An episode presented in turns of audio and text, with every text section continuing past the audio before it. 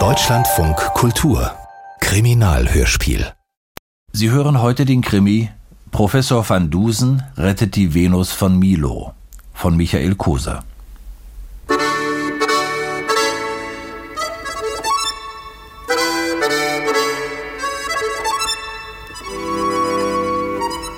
März 1904.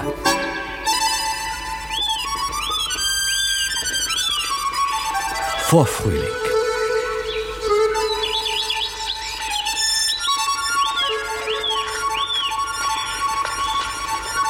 Vorfrühling in Paris.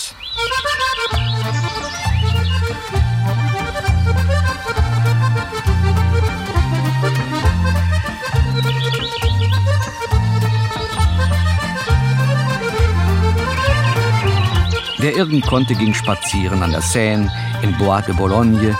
Nur einer nicht. Professor Dr. Dr. Dr. Augustus van Dusen, bekannt als die Denkmaschine. Dabei hätte er eine kleine Erholung gut brauchen können. Erst vor kurzem hatte er nämlich den komplizierten Fall des teuflischen Kinematographenmörders erfolgreich abgeschlossen. Und jetzt wandelte er schon wieder auf kriminologischen Pfaden. Das heißt, genau genommen wandelte er nicht, er saß. Er saß und starrte auf den Bildschirm eines hochmodernen Röntgenstrahlenapparats. Was äh, glauben Sie, Professor? Ich glaube nicht, Monsieur Poplot. Ich weiß. Umso besser. Was wissen Sie? Man hat Ihnen etwas, äh, wie sagt man in Unterweltkreisen, mein lieber Hedge, äh, angeschaut? Angedreht, Professor. Danke. Äh, Man hat Ihnen etwas angedreht, verehrter Monsieur Poplot. Oh, das Bild ist also eine Fälschung. Ohne jeden Zweifel.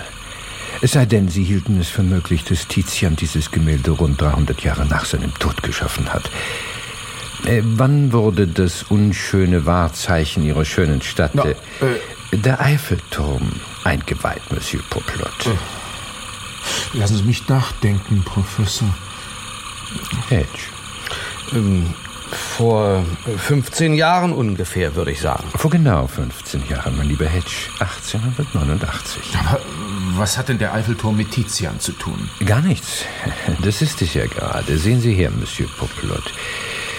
Wo das menschliche Auge nichts anderes zu erkennen vermag als das ästhetisch durchaus ansprechende Porträt einer jungen Venezianerin im Stile Tizians, dringen die von meinem Kollegen Röntgen entdeckten Strahlen unter die Oberfläche und enthüllen, der angebliche Tizian wurde über ein anderes, bereits vorhandenes Bild gemalt. Und auf diesem Bild, hier, äh, schattenhaft, aber deutlich, die unverkennbaren Linien und Kurven, auf diesem Bild sehen Sie dargestellt. Den Eiffelturm. Ganz recht, Monsieur Poplot. Ihr sogenannter Tizian wurde nicht vor dem Jahre 1889 gemalt.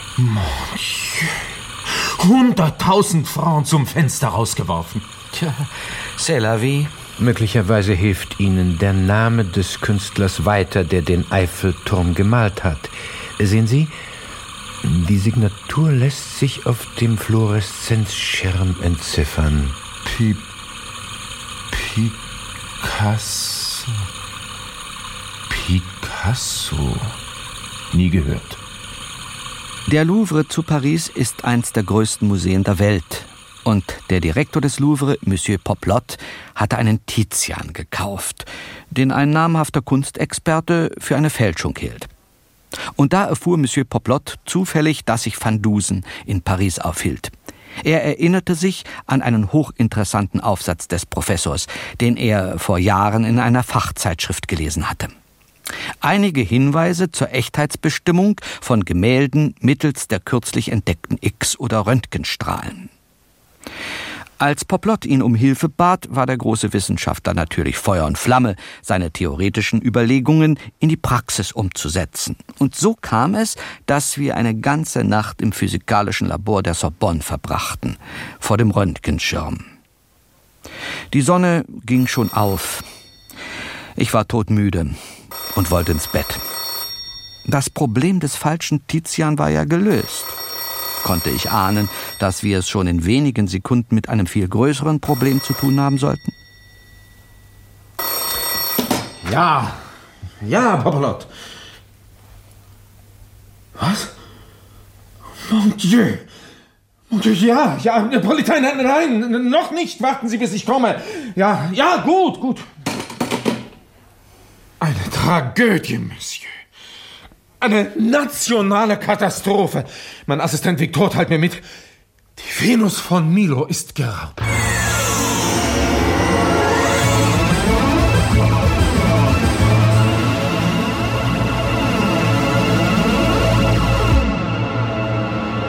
Auch wenn Sie vielleicht noch nicht in Paris und im Louvre waren, kennen Sie bestimmt die Venus von Milo. Eine steinerne Dame von wundersamer Schönheit, obwohl ihr im Laufe ihrer 2000-jährigen Existenz beide Arme abhandengekommen sind. Gut zwei Meter hoch, ganz aus Marmor. Und diese weltberühmte griechische Statue war geraubt worden. Aus dem Louvre? Ja, ja. Das heißt, äh, eigentlich, nein, äh, nicht aus dem Museum, sondern aus unserem Magazin gegenüber. Äh, das, ja, das muss ich wohl erklären. Ja, ich bitte darum, Monsieur Poplot. Ja, also.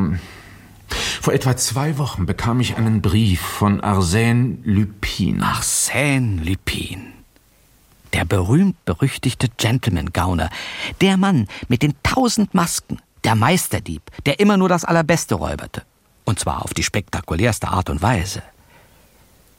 Was wollte dieser interessante Zeitgenosse vom Direktor des Louvre? Er schrieb äh, kurz und sachlich, er habe vor, mir demnächst die Venus von Milo zu entführen, mit freundlichen Grüßen. ja, das ist so seine Art. Wenn er etwas Besonderes plant, kündigt er es oft vorher an. Das ist uns bekannt, Monsieur Poplot. Und was taten Sie darauf? Nun, äh, Arsène Lupins Mitteilungen sind immer ernst zu nehmen. Ich traf sofort Vorkehrungen. Das Original der Venus wurde durch eine Kopie ersetzt und ins Magazin gebracht, in einen gesicherten Raum, ohne Fenster und dort von einem Wächter Tag und Nacht bewacht. Aber es hat offenbar alles nichts genutzt. Die Venus ist weg. Mon Dieu.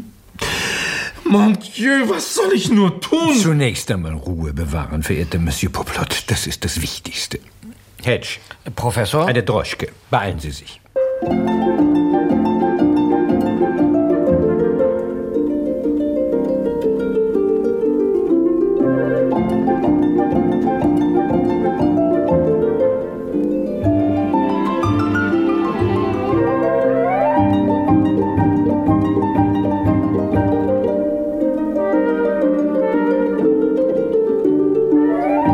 Magazin des Louvre, ein zweistöckiges Gebäude, liegt dem Museum genau gegenüber an der Rue de Rivoli und an der Rue de Marengo. Und hier in einem kleinen, kahlen Raum im ersten Stock hatte die Venus gestanden. Jetzt stand da nur noch der Holzsockel. Und auf dem Sockel. Was ist denn das? Anscheinend eine Botschaft, Monsieur le Directeur. Für Sie. Wir haben sie nicht angerührt. Eine Botschaft? Das ist ja eher ein Päckchen. Monsieur Poplot persönlich erst hören, dann handeln? Hören? Ja, wieso denn hören? Das wird sich alles zeigen. Packen Sie es doch aus. Ja. Was soll denn das? Eine Walze, Monsieur le Directeur. Eine Edison-Walze. Ein Tonträger. Ein akustischer Brief, wie ich vermute. Besitzen Sie ein Abspielgerät, Monsieur Poplot?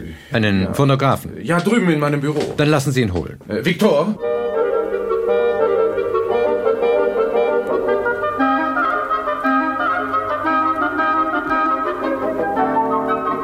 Nach fünf Minuten kam Museumsassistent Victor mit dem Fotografen angekeucht.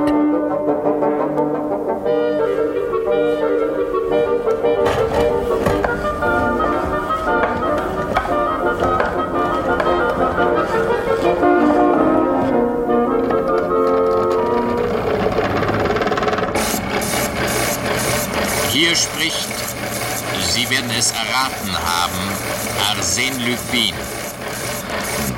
Ich hatte es Ihnen ja versprochen, lieber Monsieur Poplot. Und was ich verspreche, pflege ich bekanntlich zu halten. Die Venus von Milo gehört mir. Nun brechen Sie bitte nicht gleich in bittere Tränen aus. Ich habe nicht die Absicht, die Dame für immer oder auch nur für längere Zeit zu behalten. Für ein Dauerverhältnis ist sie mir, ehrlich gesagt, ein bisschen zu kalt. Kurzum, Sie können sie wiederhaben, wenn Sie auf meine Bedingungen eingehen. Für meine Mühe und die mir entstandenen Kosten beanspruche ich ein, nun nennen wir es Honorar. Eine halbe Million Franc erscheint mir angemessen. Seien Sie doch ruhig. Wann, wo und wie ich die Summe in Empfang zu nehmen gedenke, das werde ich Ihnen später mitteilen. Und noch etwas, Monsieur Poplot. Sie sind doch sicher heftig am Überlegen, ob Sie die Polizei hinzuziehen sollen. Nun, das muss zwar nicht sein, aber wenn Sie unbedingt wollen, eh bien, von mir aus. Mich wird es nicht stören und Ihnen wird es nichts nützen. Wir kennen doch unsere wackere Sûreté. Das ist wahr. Damit au revoir, Monsieur Poplot. Ach, da fällt mir ein, eine halbe Million ist vielleicht ein bisschen kleinlich. Seien wir galant. Schätzen wir eine schöne Frau so hoch ein, wie sie es verdient. Sagen wir kurz entschlossen, das Doppelte. Eine Million Franc. Hören Sie doch erst zu Ende. Ende der Mitteilung. Eine Million Franc! Nun beruhigen Sie sich doch, Monsieur. Dann noch die 100.000 für den falschen Tizian. Ich werde womöglich meinen Abschied nehmen müssen. Viktor! Monsieur le Directeur. Na, was stehen Sie hier herum? Wie, wie? Zum nächsten Telefon rufen Sie die Polizei an. Die Sûreté soll ihren besten Mann schicken. Sie haben doch wohl nichts dagegen, Monsieur Poplot, dass ich mich, äh, bevor die Polizei eintrifft, hier ein wenig umsehe. Ja, richtig, ja, ja. Sie sind ja ab und zu detektivisch tätig. Kriminologisch, Monsieur Poplot. Und das strikt als Amateur. Wenn Sie den Professor kennen, dann wissen Sie auch, wie er sich umsieht. Er wandert mit halbgeschlossenen Augen, die Arme auf dem Rücken hin und her, allem Anschein nach völlig geistesabwesend. Das tat er auch hier, im kleinen Raum, aus dem die Venus verschwunden war. Nach ein paar Minuten wurde er allerdings merklich munterer. Er hatte irgendwas Interessantes an der Decke entdeckt. Zwei, nein, drei Löcher. Hier waren ganz ohne Frage Schrauben in der Decke befestigt. Schrauben? Wozu denn? Für eine Rolle natürlich. Oder glauben Sie, Arsène Lupin habe die Venus so einfach mit einer Hand hochgehoben und in die Tasche gesteckt? Eine überlebensgroße Statue aus massivem Marmor. Ist unwahrscheinlich, nicht? In der Tat. Über die Rolle hat Lupin, von mehreren Helfern unterstützt, die Venus in die Höhe gezogen. Und dann, ähm, ah ja, wenn Sie Ihre Blicke nunmehr nach unten richten würden, meine Herren, auf den mit Linoleum belegten Boden. Sehen Sie es? Was denn? Mein lieber Hedge, machen Sie doch die Augen auf. Hier, hier, die beiden parallelen Eindrücke stammen zweifellos von einem kleinen Gefährt, einem, einem Handwagen oder Rollwagen. Ja, ja, ich verstehe. Die Venus wurde hochgehoben und auf den Wagen gestellt. Sehr gut, Monsieur Poplot. Unter der schweren Last haben sich die Räder tief ins Linoleum gedrückt. Aber wie ging es dann weiter? Die Spuren führen zur Tür, aus dem Raum in den, in den Korridor. Der breite Korridor war ebenfalls mit Linoleum ausgelegt. Rechts und links gingen Türen ab in andere Räume, zum Fahrstuhl. Und auch hier waren die Spuren des Rollwagens deutlich zu verfolgen. Aus der Tür, dann nach rechts. Ach, das ist merkwürdig. Was ist merkwürdig, Professor? Dieser weite Schwenk zur gegenüberliegenden Seite des Korridors. Auf den ersten Blick völlig unnötig. Wozu also? Hm. Und auch das ist merkwürdig. Von hier ab gewissermaßen vom Scheitelpunkt der Kurve werden die Spuren erheblich undeutlicher. Tja, Ja, ist ja wichtig, kaum noch zu sehen. kann doch nur bedeuten. Aha. Ende der Spur am Fenster. Am offenen Fenster. Und was befindet sich vor dem Fenster? Eine kleine Straße. Eine Gasse. Die Rue de Marengo. Hier haben Sie die Venus rausgehievt. Meinen Sie, Hedge? Ja, wie denn sonst? Die Spuren hören doch hier auf. Ja, und der Ausgang kommt ohnehin nicht in Frage. Er wird nämlich rund um die Uhr bewacht von zwei Wächtern. Apropos Wächter, Monsieur Poplot. Sagten Sie nicht, Sie hätten nur für die Venus einen speziellen Wachmann abgestellt? Wo ist der? Was ist aus ihm geworden? Richtig. Victor? Monsieur le Directeur, Papa Corbeau, was ist mit ihm? wir haben ihn gefunden, bewusstlos und gefesselt. Was? Ja, jetzt liegt er in seinem Zimmer auf seinem Sofa. Wo ist das Zimmer? Äh, Auf dieser Etage, Monsieur le Professeur. Den Korridor entlang, dann links um die Ecke. Kommen Sie, meine Herren, sehen wir uns diesen Papa Corbeau etwas näher an. Äh, ja, Papa Corbeau ist schon ein paar Jahre bei uns. Einer unserer zuverlässigsten Mitarbeiter. Äh, vorher war er Soldat Indochina. Mhm. Was befindet sich im zweiten Stockwerk dieses Hauses? Die Werkstätten, Monsieur le Professeur. Und im Keller? Abstellräume, wissen Sie, Professor. Wir besitzen so viele erstklassige Kunstwerke, dass wir die weniger interessanten im Keller abstellen müssen. Papa Corbeau, nicht mehr der Jüngste, war noch recht robust, trotz seiner Kopfwunde. Zeigen Sie mal her.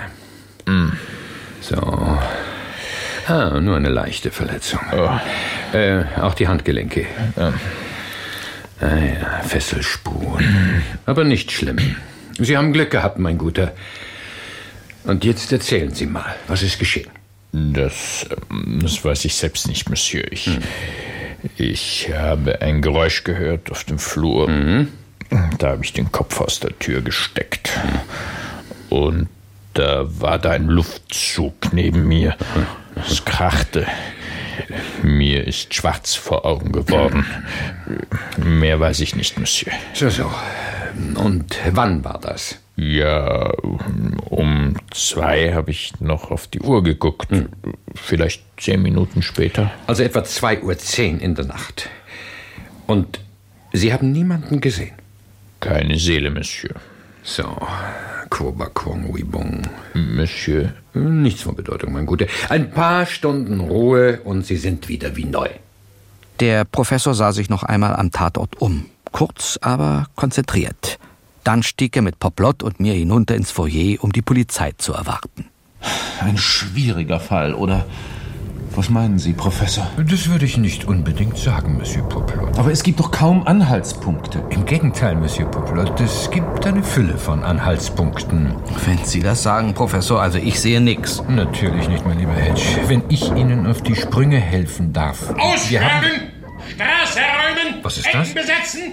Der Rest folgt mir! Marsch, marsch! Und damit marschierte von der Straße die Staatsgewalt ein. An ihrer Spitze ein kleiner Mann, der, abgesehen von einem mächtigen Schnauzbart, aussah wie ein verfetterter Napoleon. Wer ist das, Monsieur Poplot? Halt! Stillgestanden! Der Chef. Euch! Der Chef der Sûreté. Kommissar Gallimard persönlich. Ah, Monsieur Popelot. ah, schlimme Sache, aber keine Sorge. Die Venus von Milo ist schon so gut wie wieder da. Dafür bürgt Ihnen die Sûreté von Paris. Die beste, die erfolgreichste, die technisch fortgeschrittste Kriminalpolizei der Welt. Achtung!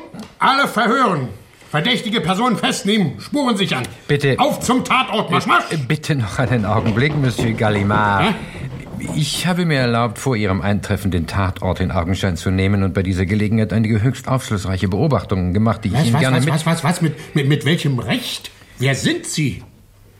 Ich bin Professor van Dusen. Doktor, Doktor, Doktor nicht zu vergessen. Hedge, bitte. Dusen, Dusen, ja, schon mal gehört den Namen. Das ist anzunehmen, Monsieur Gallimard. Immerhin erfreue ich mich eines gewissen Rufs als Amateurkriminologe. Amateurkriminologe? Ja. richtig.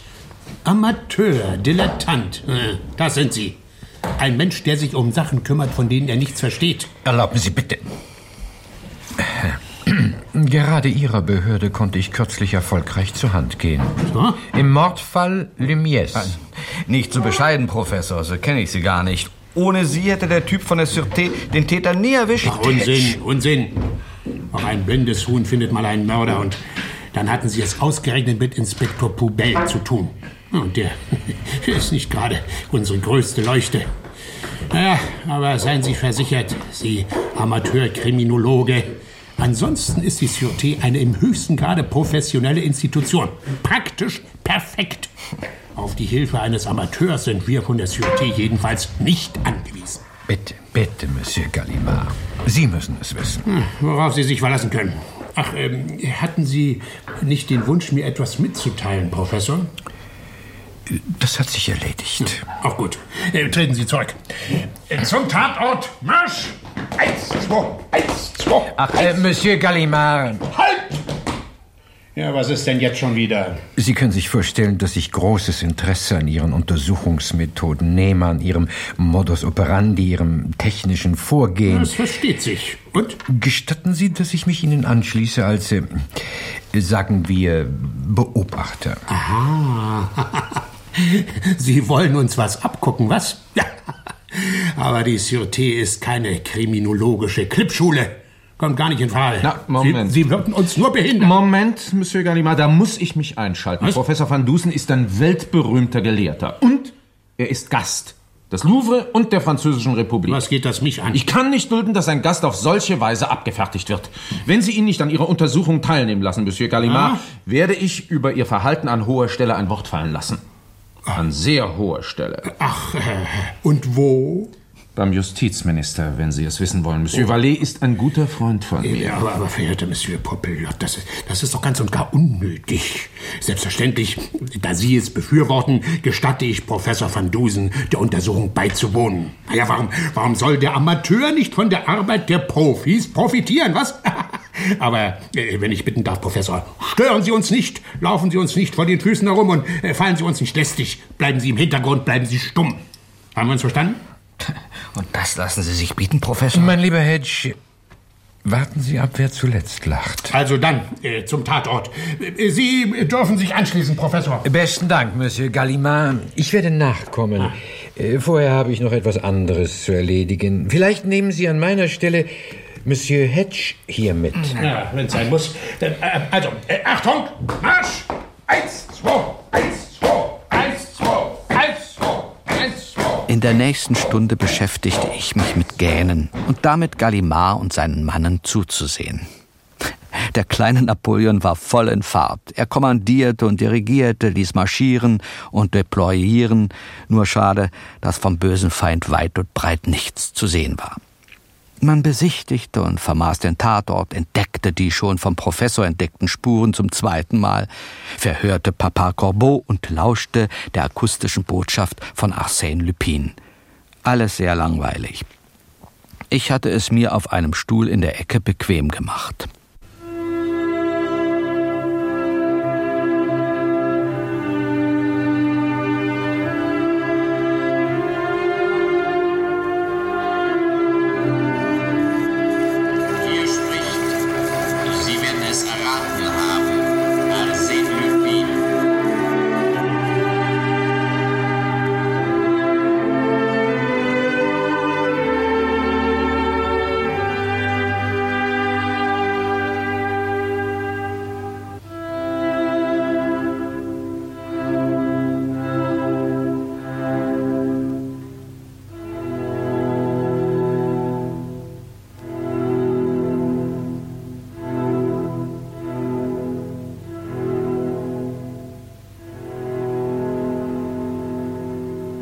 Hatte es mir auf einem Stuhl in der Ecke bequem gemacht und hielt gerade ein Nickerchen, als Van Dusen auftauchte. Nun, wie schlagen sich die Profis, mein lieber Hedge? Mit großem Getöse, Professor. Wo waren Sie denn? Ich habe dieses Haus einer eingehenderen Besichtigung unterzogen. Zuerst den zweiten Stock. Dann bin ich mit dem Fahrstuhl in den Keller gefahren. Was haben Sie denn da gesucht? Sagen wir, die letzten Steine im Mosaik. Und? Haben Sie sie gefunden? Oh ja, mein lieber Hedge, der Fall ist gelöst. Ist das wahr? Ich weiß alles. Alles? Äh, Sie meinen was? Wie und wo? So ist es. Erinnern Sie sich noch an den Shakespeare-Fall, mein lieber Hedge, vor anderthalb Jahren? Ich erinnere mich an alle Ihre Fälle, Professor. Dann dürften Sie wohl auch noch wissen, dass damals... Ah, Monsieur le Professeur. Monsieur l'Amateur. Erweisen Sie uns doch noch die Ehre Ihrer Gegenwart? Nun ja. Kommen Sie, das sollten Sie sich anhören. Brigadier Clopin hat eine äußerst interessante Geschichte zu erzählen. Wiederholen Sie Ihre Meldung, Brigadier. Oui, mon Commissaire. Marsch, marsch. Eins, zwei, In der vergangenen Nacht führte mich mein Streifengang, wie vorgeschrieben, durch die Rue de Marengo. Ich bemerkte dort ein ungewöhnliches Fahrzeug. Es äh, war ein mit zwei Pferden bespannter Wagen, auf welchem sich ein etwa fünf Meter hoher Kran befand. Oh, Dieser Wagen hielt am Straßenrand. Wo genau? Vor dem Magazin des Louvre. Direkt unter diesem offenen Korridorfenster. Wann war das? 2.15 Uhr. Ja, etwa zur gleichen Zeit wurde der Wächter niedergeschlagen. Das ist mir bekannt, Monsieur Gallier. Soweit ich feststellen konnte, befand sich kein Mensch in der Nähe des Wagens. Bei meinem nächsten Streifengang, zwei Stunden später, war der Wagen verschwunden. Sehr gut. Abtreten, Brigadier. Alles herhören!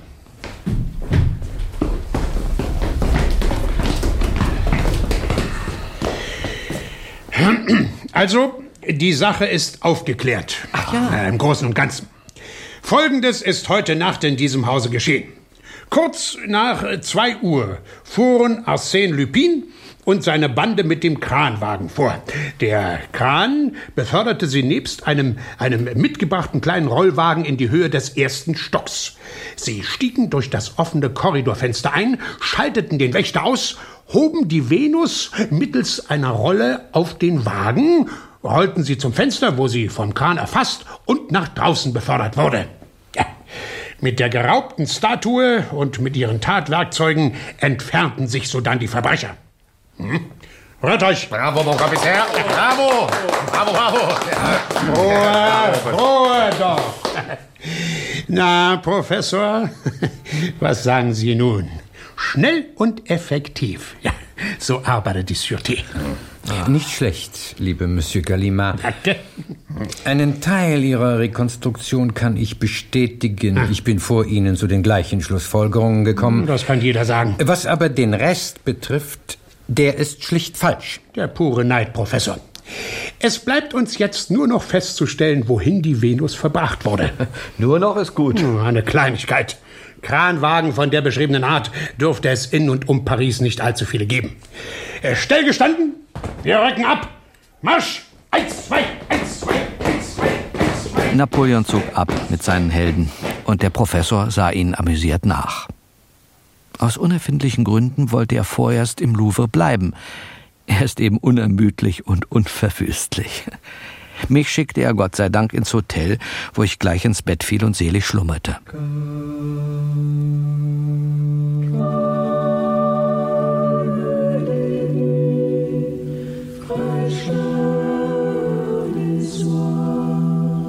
Hier spricht, Sie werden es erraten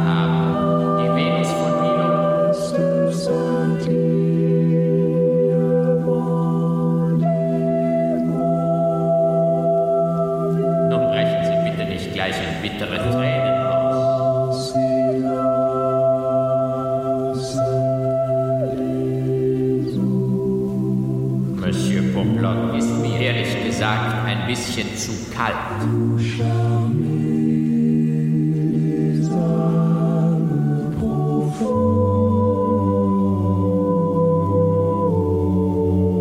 Für meine Mühe beanspruche ich eine schöne Frau. Wo und wie ich die Polizei in Empfang zu nehmen gedenke, das werde ich Ihnen später mitteilen.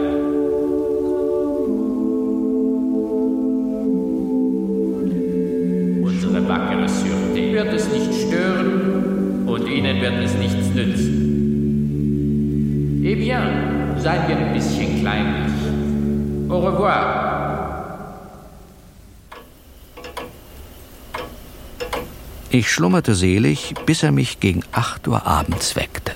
Stehen Sie auf, mein lieber Hedge. Es ruft die Pflicht. Ja. Ein kriminologischer Assistent wird dringend gebraucht. Was Neues, Professor? Dies und jenes. Zunächst einmal, die Polizei hat den Kranwagen gefunden. Abgestellt im Vorort Saint-Ouen. Äh, Da er letzten Abend vom Hof einer Transportfirma gestohlen wurde, kommt Monsieur Gallimard, was den Verbleib der Venus von Milo betrifft, einstweilen nicht weiter. Geschieht im Recht. Sodann, und das ist erheblich wichtiger, hat Monsieur Poplot vor wenigen Minuten diesen Rohrpostbrief erhalten. Hochverehrter Monsieur Poplot, hier nun, wie angekündigt, meine Vorschläge, für die Übergabe, des, Lösegeldes. So wollen wir die kleine Summe von einer Million Franc doch ohne Scheu nennen. Haben Sie die Güte, 1000 1000 Franc Scheine in einen Koffer zu tun und einen Boten mit besagtem Koffer in den Jardin du Luxembourg zu schicken. Mitten im Jardin befindet sich ein großes Rondell und mitten auf dem Rondell steht, verzeihen Sie, ein Pissoir. In diese sozial so notwendige Einrichtung wird sich Ihr Bote mit dem Geldkoffer begeben, und zwar genau um 9 Uhr abends. Er wird sich zehn Minuten dort aufhalten. Alles Weitere findet sich. Auch die Venus falls Sie meinen Anweisungen präzis folgen. Die Polizei haben Sie natürlich benachrichtigt. Anscheinend geht es nicht ohne die Herren von der Sûreté. Sie sind unvermeidlich und allgegenwärtig wie die Wanzen. Sorgen Sie nur dafür, dass Sie unser kleines Geschäft nicht stören. Äh, nehmen Sie, verehrter Monsieur Poplot, den tief empfundenen Ausdruck unverbrüchlicher Hochachtung entgegen von Ihrem Arsène Lupin. Ziemlich unverschämt. Gewiss, gewiss. Aber auf eine nicht eben unsympathische Weise. Popelot hat Gallimard sofort von dem Schreiben in Kenntnis gesetzt.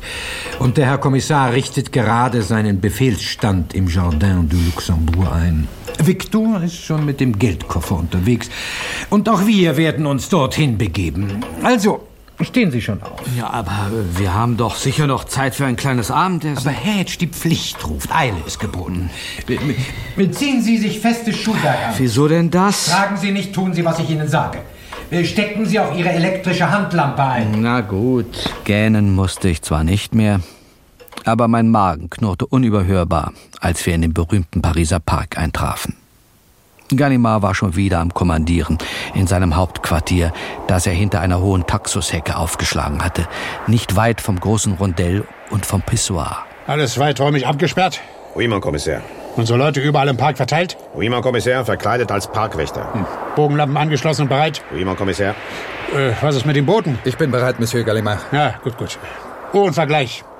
Es ist jetzt äh, 8 Uhr 58. 59, 54. Melde gehorsamste, meine Uhr steht. Ruhe! Auf meinen allerhöchsten Befehl ist es nunmehr 8 Uhr 59, äh, genau eine Minute vor dem angegebenen Termin. Also, äh, Boote mit Geld in Richtung Pissoir. Marsch!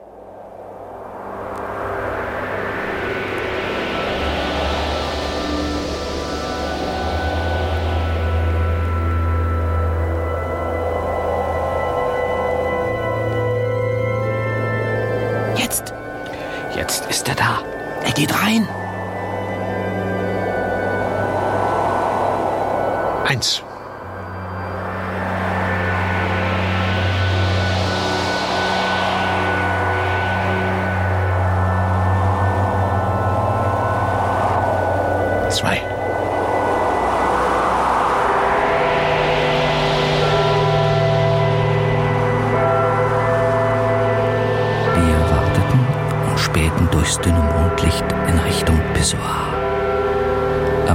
Regte sich. Nichts war zu sehen. Drei. Alles blieb still.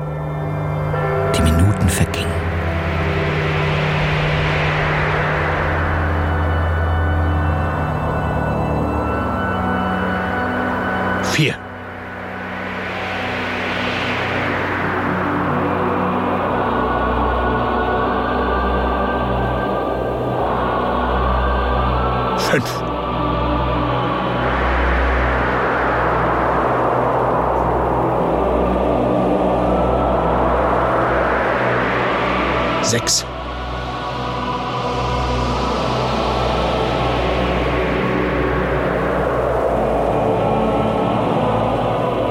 Sieben.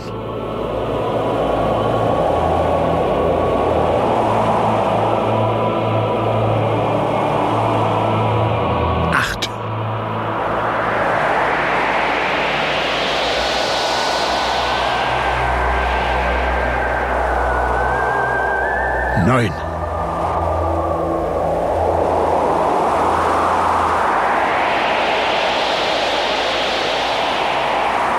Zehn. Achtung, die zehn Minuten sind um. Bogenlampen an! Lippe frei! Sprung auf, Marsch, Marsch! Attacke! Und wir, Professor? Wir, mein lieber Hedge, folgen in aller Ruhe den heroischen Erstürmen des Pissons. Dieser Gallimard, an dem ist wirklich ein Feld da verloren gegangen. Lassen Sie ihm doch den Spaß. Viel Unheil kann er damit nicht anrichten. Na, und die Venus? Die Venus von Milo, mein lieber Hedge, ist nicht in Gefahr. Ja, aber... Also das, das ist doch nicht möglich. Das, das Geld muss irgendwo sein. Alles durchsuchen. Mon Kommissar. Marsch, Marsch. Eins, zwei, eins, zwei. Mein lieber Monsieur Gallimard, was haben Sie denn? Stellen Sie sich vor, Professor. Wir stürmen, wir, wir dringen ein in das Objekt. Und was finden wir? Der Geldkoffer ist verschwunden. Monsieur Victor liegt bewusstlos am Boden und sonst ist niemand da. Keine Menschen sehen. Kommissar, melde gehorsamst. Objekt durchsucht, nicht entdeckt. Das, das geht doch nicht mit rechten Dingen zu. Hier ist keiner rausgekommen oder reingegangen, außer Victor. Achtung, ausschwärmen in den Park, alles absuchen. Jeden Busch, jede Hecke. Marsch, Marsch, eins, zwei, eins, zwei. Also, also ich kann mir das auch nicht erklären, Professor. Wo ist das Geld geblieben? Die Lösung des Rätsels, mein lieber Hedge, ist höchst simpel. Bedenken Sie, wir befinden uns hier ganz in der Nähe des Montparnasse und der Place d'Enfer Rochereau. Ja und? Sie werden es gleich sehen. Tragen Sie feste Schuhe? Ja, klar. Dann kommen Sie mit. Wohin? In das äh, Objekt, wie Monsieur Gallimard sich auszudrücken beliebt. Wir werden dem Täter folgen. Ja, du, wie Sie meinen, Professor. Ah, da ist Monsieur Victor. Moment. Oh, nur ein Schlag auf den Schädel, nichts Ernstes. Er wird bald wieder zu sich kommen. Aber Moment, wo könnte denn... Äh, ah ja, da hinten, unter dem Waschbecken. Hedge, Ihre Lampe. Ja. ja, was suchen Sie denn bloß? Da ist ein Handgriff. Ja. Fassen Sie doch mal mit an. Die Eisenplatte im Boden ließ sich anheben. Darunter öffnete sich ein schwarzes Loch. Schleimige Stufen führten hinab in die Unterwelt. Was war das? Hier, mein lieber Hedge, sehen Sie einen der zahlreichen Eingänge zu den berühmten Pariser Katakomben. Ach. Kommen Sie. Was denn? Da soll ich rein? Wozu denn? Kriminologische Assistentenpflicht. Muss das sein? Ja, also wo Sie hingehen, Professor, muss ich wohl auch hingehen. Die Abwässer einer Millionenstadt. Ja. Und das, das sind ja Menschenknochen, Professor. In die Wände sind überall Skelette eingemauert. Mein lieber Hedge, bekanntlich befinden sich in den Katakomben von Paris die Überreste von etwa sechs Millionen Menschen. Hier ruhen die Opfer der großen Epidemien. Moment, da hinten. Was? Ganz hinten auf dem breiten Abwasserkanal, an dessen Rand wir standen, sah ich im Strahl meiner Handlampe ein Ruderboot, das sich schnell entfernte und darin, kaum noch zu erkennen, die Umrisse eines Mannes. Arsène Lupin mit dem Geld. Ohne Zweifel. Halt! Halt! Oder ich schieße! Wenn ich nur wüsste, womit. Das ist zwecklos, mein lieber Hedge. Wir können ihn nicht erreichen. Und die Polizei? Bis die hier eintrifft, ist er längst im unterirdischen Labyrinth verschwunden. Aber das macht nichts. Beruhigen Sie sich doch. Sehen Sie sich die interessanten Skelette an den Wänden an. Sehr beruhigend. Es handelt sich, wie ich Ihnen bereits vor einer Minute erläutern wollte, als Sie mich so unhöflich unterbrachen, Aber ich bitte Sie, um die Professor, Opfer der großen Epidemien des Mittelalters, der Pest und der Cholera, um die Toten der Bartholomäusnacht, der Revolution, der Kommune von 1871. Das war also das Geheimnis. Die Katakomben. Ja, und, und Sie haben es gewusst, Professor. Gewiss, Monsieur Gallimard. Ah, Und warum haben Sie mich nicht informiert? Lieber Monsieur Gallimard, hm? konnte ich ahnen, dass Sie, der Chef der Pariser Kriminalpolizei, die Katakomben nicht in Ihre strategischen Pläne einbezogen haben? Und davon ganz abgesehen, haben Sie nicht ausdrücklich gewünscht, ich solle mich auf die Rolle des stummen Beobachters beschränken? Ach was. Jetzt ist der Täter entkommen durch Ihre Schuld. Alles ist weg. Arsène Lupin, das Geld, die Venus. Nicht gerade erfolgreich, die Profis, was? Übrigens, die Venus von Milo ist nicht verschwunden. Was soll das heißen, Professor? Das heißt, ich weiß, wo sie sich befindet. Was? Wo? Sprechen Sie! Auf der Stelle! Marsch, marsch! Äh, Geduld, Monsieur Gallimard. Ich werde Sie zum Versteck führen. Was übrigens Ihre Heerscharen angeht, die schicken Sie besser nach Hause. Wir brauchen sie nicht mehr. Erlauben Sie, der Chef der Sûreté bin ich. Das bestreite ich nicht, Monsieur Gallimard. Aber wenn Sie Wert darauf legen, die Venus von Milo zurückzuerhalten, dann wäre es ratsam, dass Sie sich nunmehr nach meinen Wünschen richten. Die Profis haben versagt, der Amateur übernimmt das Kommando. Achtung! Bis auf Brigadier Clopin rücken alle Polizeikräfte ab. Rechts schwenkt, Marsch! Eins, zwei, eins, zwei. Sehr schön, mein lieber Monsieur Gallimard. Wo steht Ihr Dienstautomobil? Vor dem Parktor, Professor. Gehen Sie voran. Brigadier Clopin? Mon Kommissär. Im Gleichschritt. Marsch. Eins, zwei, eins, zwei, eins, zwei.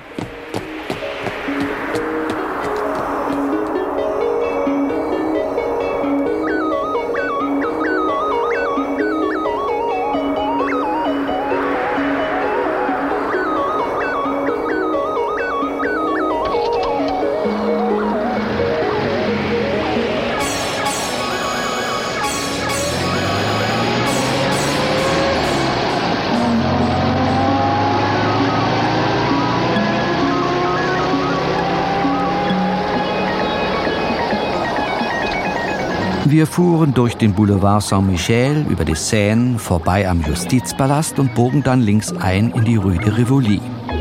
In Höhe des Louvre ließ Van Dusen den Wagen halten.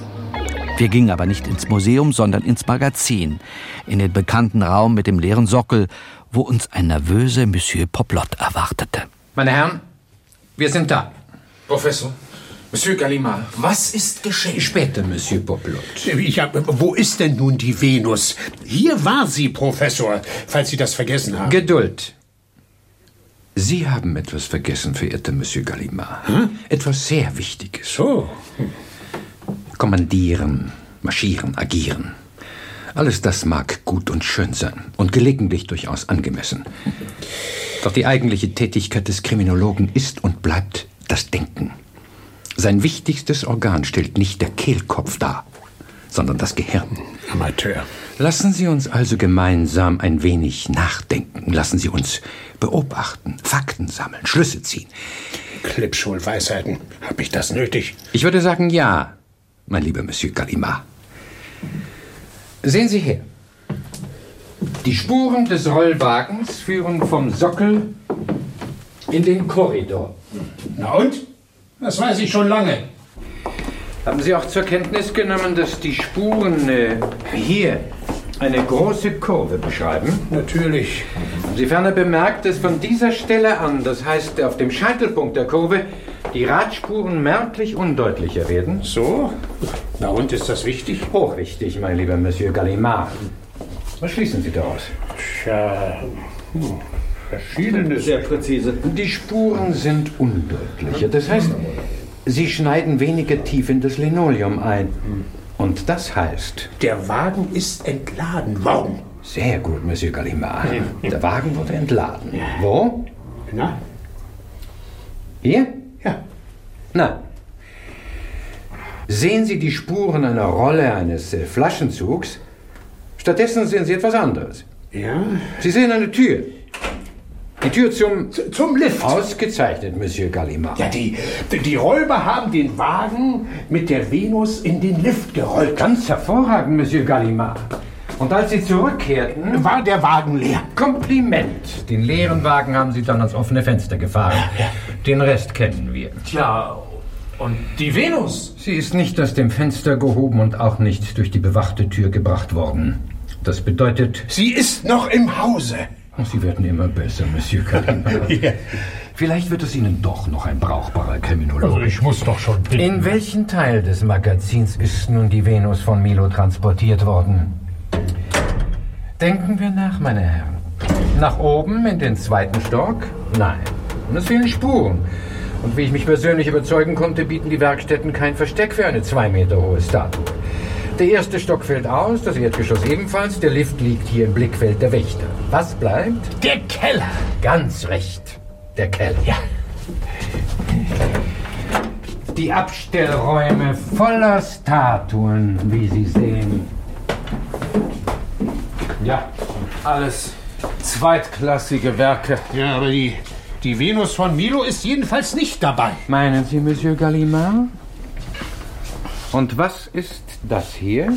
Das hier war eine Statue, die in der Ecke eines Verschlags stand, im Dunkeln, hinter anderen versteckt. Ich leuchtete sie mit meiner Handlampe an. Die Venus von Milo? Naja, die Größe schien ja in etwa zu stimmen. Und eine Frau war es auch, nach dem freien Oberkörper zu schließen. Aber andererseits trug die Statue einen Vollbart, hatte zwei komplette Arme und am Fuß klebte ein Schildchen. Hermaphrodit, spätrömische Kopie eines hellenistischen Werkes. Merkwürdig. Victor? Ja, ich weiß auch nicht. Aber nicht, dass ich diese Statue kenne. Das können Sie auch nicht, Monsieur Poplot. Sie steht nämlich erst seit heute Nacht hier. Ach, bitte? Und wenn man ihr den angegipsten Bart entfernt, desgleichen die Arme. Die Venus von Milo. So ist es. Jetzt dürfte selbst Monsieur Gallimard klar sein, was geschehen ist. Monsieur? Arsène Lupin schaffte mit seinen Helfern die Venus in den Keller. Und dort maskierte er sie gewissermaßen mit ein wenig Gips, wie er hier im Hause überall herumsteht. Er wusste, eine Statue verbirgt man am sichersten unter Statuen. Als Monsieur Poplot sich von seiner Verblüffung erholt hatte, ließ er durch ein paar starke Männer die Venus von Milo wieder dahin schaffen, wo sie hingehörte, in den Louvre, in den Ecksaal im Erdgeschoss zwischen Psyche und Melpomene.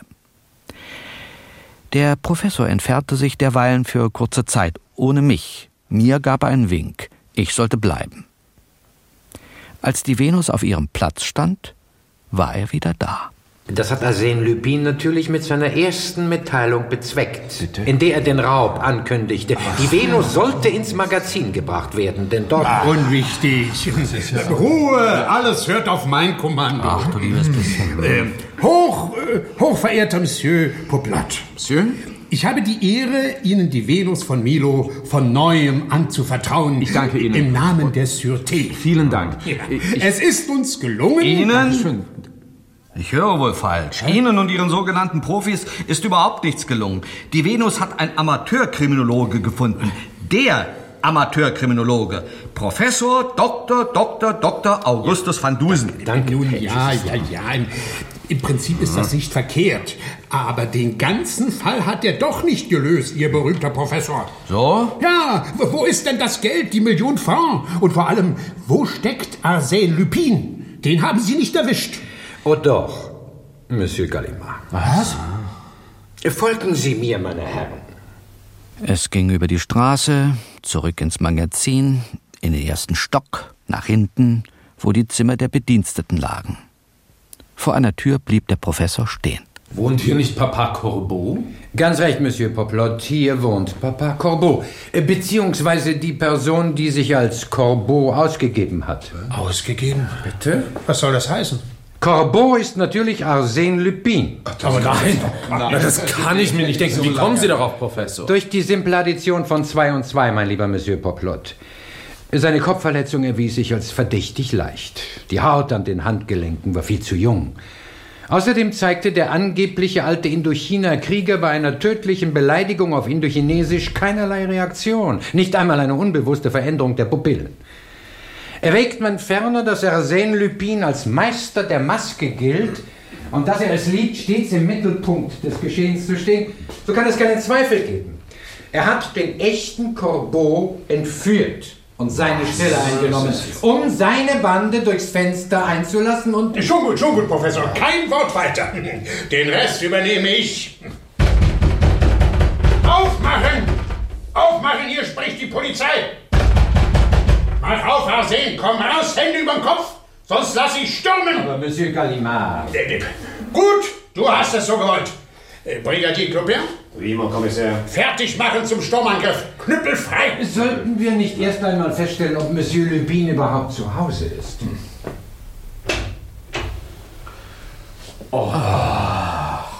Keiner da. Ausgeflogen, der Vogel. Aber wie es scheint, hat er uns etwas hinterlassen. Da, das ist mein Koffer. Das Geld. Alles da. Die ganze Million. Und ein Brief. Für Sie, Professor. Äh, danke. Sie haben gewonnen, Professor. Ich gebe mich geschlagen und finde Trost, wenn auch nur geringen, in dem Bewusstsein, von Ihnen besiegt zu sein, dem größten aller Kriminologen. PS der echte Papa Corbeau liegt im Hinterzimmer der Kneipe zum Rotkehlchen auf dem Montmartre, voll mit Rotwein bis über die Ohren. Noch ein PS? Meine Empfehlung an den lieben Monsieur Gallimard, nebst einem guten Rat. Viel Fisch essen. Das fördert die Intelligenz. Unverschämtheit. Das ist ein, ein sehr schlechter Verlierer. Dieser Arsène Lupin kann es nicht ertragen, dass wir ihm die Venus und das Geld abgejagt haben. Ach, Sie waren das? Besten Dank für Ihre Bemühungen, Monsieur Gallimard. Sie haben sicher viel zu tun. Ich will Sie nicht aufhalten. Marsch, marsch, ins Körbchen. Hedge, äh, leben Sie wohl, Monsieur Gallimard? Monsieur? Dass es mir vergönnt war, Ihnen Gesellschaft zu leisten und Ihre berühmten professionellen Methoden aus der Nähe zu studieren, das, mein lieber Monsieur Gallimard, wird mir stets ein Quell ungetrübtester Freude sein. Hm. So, äh, Brigadier Clopin? Mon Kommissär? Richt euch, habt Acht! In Richtung Polizeipräsidium, Marsch! Eins, zwei, eins, zwei, Monsieur Gallimard. Eins, zwei, eins, zwei, drei.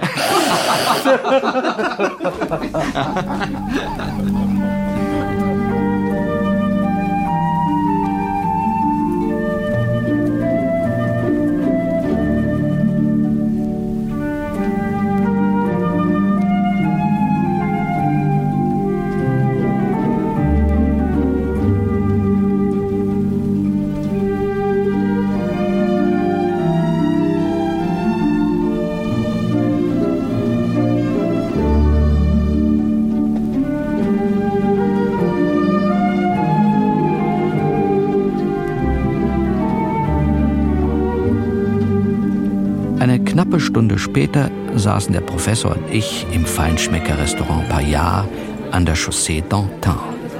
Mein lieber Hedge, Sie greifen zu, als seien Sie am Verhungern. Bin ich auch, Professor.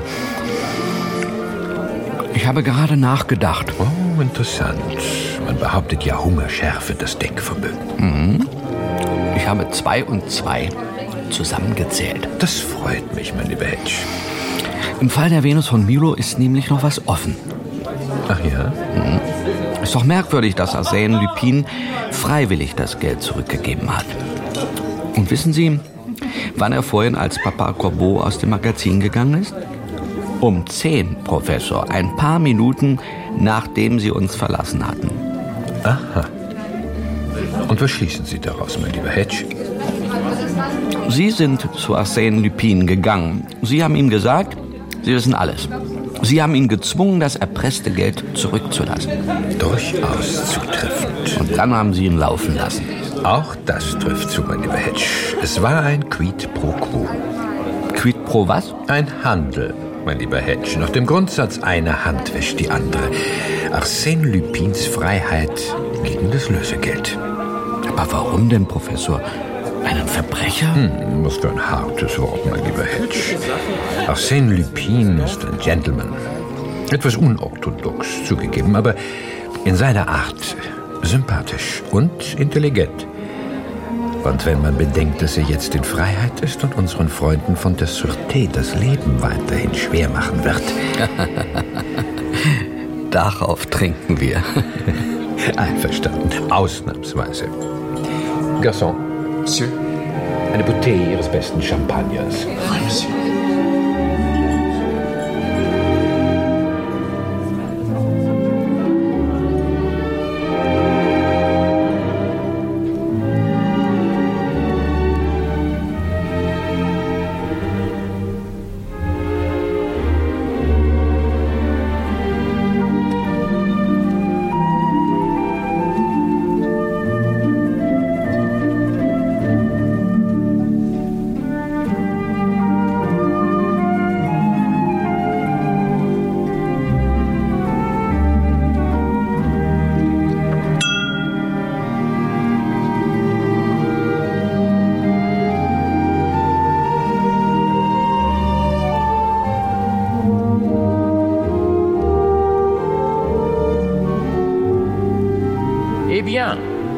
Revoir.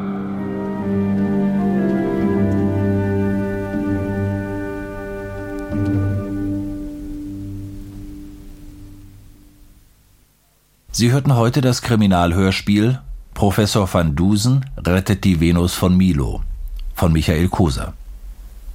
Die Mitwirkenden waren Friedrich W. Bauschulte, Klaus Herm, Gerd Duvner, Lothar Blumhagen, Kriko Melikian, Andreas Tieck und Peter Matic. Regie Rainer Klute